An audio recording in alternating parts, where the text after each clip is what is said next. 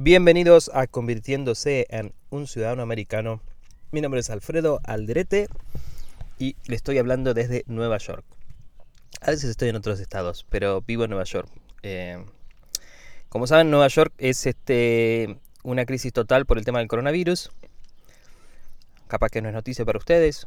Este, estoy en la calle tranquilito sentado. No hay tráfico. Se escuchan los pajaritos. Cosa que nunca se escuchan porque tenés las bocinas, los gritos. Eh, realmente la ciudad está hermosa. Ok. Este programa fue diseñado, o la idea fue de, darle, eh, ¿cómo se dice? Tips, eh, consejos de cómo hacer para insertarte en la cultura americana si puedes ser exitoso lo más rápido posible. Y una de las promesas, de las, de las ideas que siempre digo es aprender el idioma lo, más, lo antes posible. Este, pero ahora con el tema del coronavirus, vemos algo a, nivel mundial que es fascinante. Eh, que todo el mundo está manteniendo la distancia, todo el mundo está quedándose en su casa de alguna forma. O sea, todo el mundo está practicando esta cultura que es la cultura del coronavirus, para llamarlo de alguna forma. Y hace dos meses atrás, siempre que me encontraba con un extranjero, tenía que pensar de dónde es esta persona y a ver cómo la saludo. La saludo con un beso, con dos besos, le doy la mano, lo toco, me agacho, etc. Y hoy todo el mundo está teniendo esta cultura universal que es eh, saludarte a la distancia. Seguramente vamos a empezar a saludarnos como los japoneses, agachándonos un poquitito como honor, como si fuera un rey.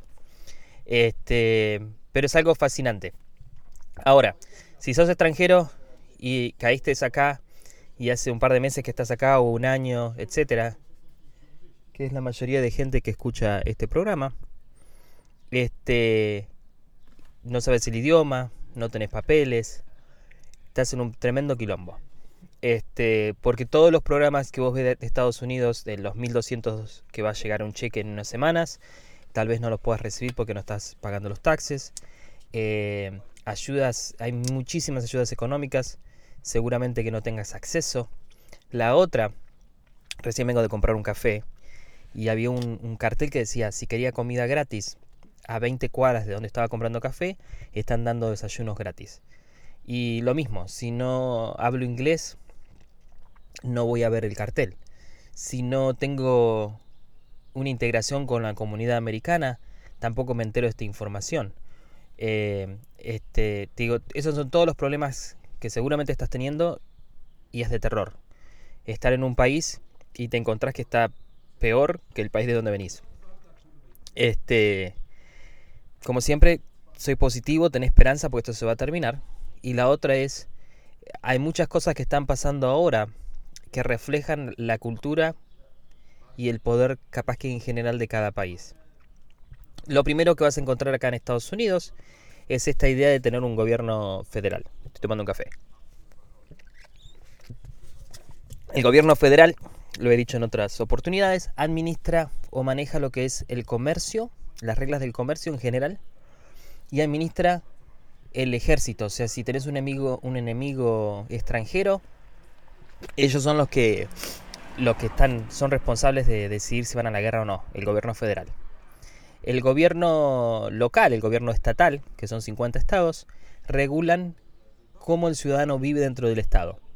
Por eso encontrás que en algunos estados eh, la marihuana es legal, en otros encontrás que podés este, tener una casa con color, no sé, rojo, etcétera. Digo, cada país, perdón, cada, cada estado casi se administra como un país independiente. Y hoy vas a ver en las noticias de por qué el gobierno dice, oh, cuarentena para todo el país. Y el estado de Nueva York le dice, vos estás loco. Acá el jefe soy yo. Yo decido cómo mi, mi gente se mueve. Y entonces encontrás que el estado de Nueva York está teniendo unas medidas totalmente diferentes al estado de, no sé, de Texas o Ohio. Este, que eso hace las cosas bien y mal para este tema del coronavirus. No me meto en política, ni tampoco en, criticar si está bien o mal lo que están haciendo. Pero a lo que voy es que, encontrar este entendimiento de poder del, del, país y la diversificación que tiene este país, que son 50 países dentro de uno. Que esa es la mejor forma que yo lo puedo describir. Este, cosas que no ves en otros países. el otro tema es el, el nivel económico de este país es, es, impresionante. Y, y ahí donde quiero que te agarres un poquitito para tener esperanza. El 10% de lo que genera el país, el país genera 20 trillones de dólares al año. El 10% son 2 trillones. Dijeron, vamos a darlo para ayuda al sistema económico para que se reactive. De ahí va los 1.200 para cada ciudadano, eh, para las empresas hay plata gratis, hay plata prestada con poco interés, etc. Rescatar industrias como la industria de aerolíneas que están paradas y están destrozadas. O sea, la idea es rescatar el sistema eso es el gobierno federal, ¿ves? Para que este país siga funcionando después que termine el tema del coronavirus. En otros países, eh, no escuché ningún país, ¿ok? Capaz que Alemania, algunos países ricos, pero en general en Sudamérica, no escuché ningún país que el gobierno diga, che, el 10% de lo que producimos al año se lo vamos a dar a la gente para mantener el sistema. Yo soy argentino y veo las noticias de Argentina y el país Argentina básicamente le está diciendo al sector privado, a las empresas, ah, vos sos un miserable porque estás echando gente y tenés que pagar los sueldos. O sea, ¿cómo el tipo va a pagar un sueldo o de dónde va a sacar la plata del sueldo cuando tenés una administración aceitada para, para producir? Y generalmente cada dólar que vos recibís como empresa lo reinvertís en tu, en tu sistema para ya sea comprar más mercadería, comprar más empleados. O sea, no tenés una caja de de plata en efectivo guardada durmiendo porque no es la teoría económica. La teoría económica es vos movés la plata para generar plata. No sos un banco que tenés plata ahorrada. En general. Especialmente países pobres. Entonces están destrozando... O sea, no están destrozando la economía. El gobierno está haciendo lo imposible para solucionar el problema, pero no hay plata. ¿Ok? Entonces, acá en Estados Unidos lo primero que ves, están llenos de plata. Lo segundo es esta teoría de, de que uno en nuestros países, uno come y vive en una casa, básicamente es toda la economía que hay. Acá en Estados Unidos vos vivís en tu casa, comes, te compras un iPhone, te compras una, una cartera Michael Kors, eh, viajas, vas a restaurantes, vas al cine, compras ropa de invierno, ropa de verano, zapato para la playa, zapatito, o sea, tenés un gasto, no un gasto, una economía impresionante. Eh, entonces cuando vos, esta reflexión que hace el país, hoy que dicen, che, no puedes ir a trabajar, no puedes hacer esto, no pagues el alquiler, no pagues esto, no pagues lo otro, cuando ves la, realmente el dinero que necesitas para vivir en este país es muy poquito, muy poquito. Y hay tanto dinero que créeme que hay comida para tirar para arriba donde quieras. Si salís a caminar en tu barrio, vas a encontrar una iglesia que va a haber filas de gente haciendo colas. Hoy pasé por una iglesia y viste los carritos esos de, de comida, de perdón, de que vas al supermercado. Nosotros le hicimos changuitos. Esos carritos que la gente lleva al, supermercado. Ok, una iglesia, cada persona que salía de esa iglesia, el carrito lleno de comida y lo que vi era, o sea, muchos vegetales, arroz, eh, cereales. Eh, pasé manejando. Y hay una cola casi de una cuadra. Eh, digo, si vos vas a... y, he, ido yo, o sea, yo me crié en una familia muy pobre y hemos ido a iglesias a pedir comida. Y nos daban un paquete de harina, dos latas de tomate, capaz que una, medio kilo o un kilo de lenteja, polenta, o sea, 7 u 8 productos, that's it, que los llevamos en la mano. Digo, acá estoy hablando de un changuito lleno, lleno de comida.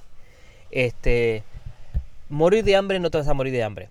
Seguramente tu objetivo no fue venir a este país para simplemente comer. Pero hoy estamos en una crisis y morir de hambre no te vas a morir de hambre. Si donde miércoles estés, en qué casa estés, ojalá que no estés en la calle, eh, tampoco te van a echar de, tu casa. Porque todos los juicios están congelados, eh, etcétera. Digo, todo eso va a existir. Vuelvo a aclarar esto, los juicios están congelados. Si vos tenés algún problema que alguien te está amenazando o te está diciendo, che, voy a llamar a la policía o lo que sea, haceme el favor, vos llama a la policía antes. Porque es ilegal eso y tenés todos los derechos de un ciudadano por estar en este país. O sea, si alguien te viene a, a amenazar, llama a la policía que la policía te va a ayudar. Créeme en lo que te estoy diciendo. La policía está para protegerte y te va a ayudar. Llama a la policía y explica lo que está pasando. Este, eso es por un lado. Por otro lado es, no puedes ir a buscar trabajo, no puedes salir a la calle, no podés, no podés, no podés. Ok, ¿qué es lo que podés? El 99.9% del territorio americano tiene internet. Este, muy poquitas regiones no tienen internet. Aprendí inglés hay un montón de cursos hoy abiertos en eh, las, universidades Harvard, Princeton gratis para la gente. Eh, si sabes inglés, vas a poder acceder a esos grupos, a esos cursos sin ningún problema, gratis. Eh, digo, pensá, tenés 60 días. ¿Qué podés hacer para en 60 días empezar una economía mejor? Eh, llama a 300.000 personas y busca este trabajo de acá a 60 días. Empezá a llamar por teléfono, porque la gente está durmiendo en sus casas en general, o el que no está durmiendo en sus casas está aburrido en su casa. Y vos decís, che, ¿podemos hablar de trabajo de acá a 60 días? La gente ya está cansada de estar en su casa y quiere hablar de negocios, quiere hablar sobre buscar trabajo. Llama por teléfono y empezá a buscar qué trabajo te querés posicionar en el futuro. Internet, principal medio de comunicación hoy, si venís de afuera, capaz que no usabas tanto internet y ahora te vas a ver forzado a usar internet. Eh, lo estás viendo si tenés hijos, como las escuelas se están comunicando con tus hijos, etc. Entra a internet, si tenés una página de Facebook, tenés ganado el 90% de lo que te voy a decir. Hacete una página de LinkedIn, que es una página para conseguir trabajo de profesionales. Profesionales, lo que sea, LinkedIn. Hacete una página en Twitter, hacete una página en Instagram y empecé a contarle al mundo quién sos vos y empecé a conectarte con gente.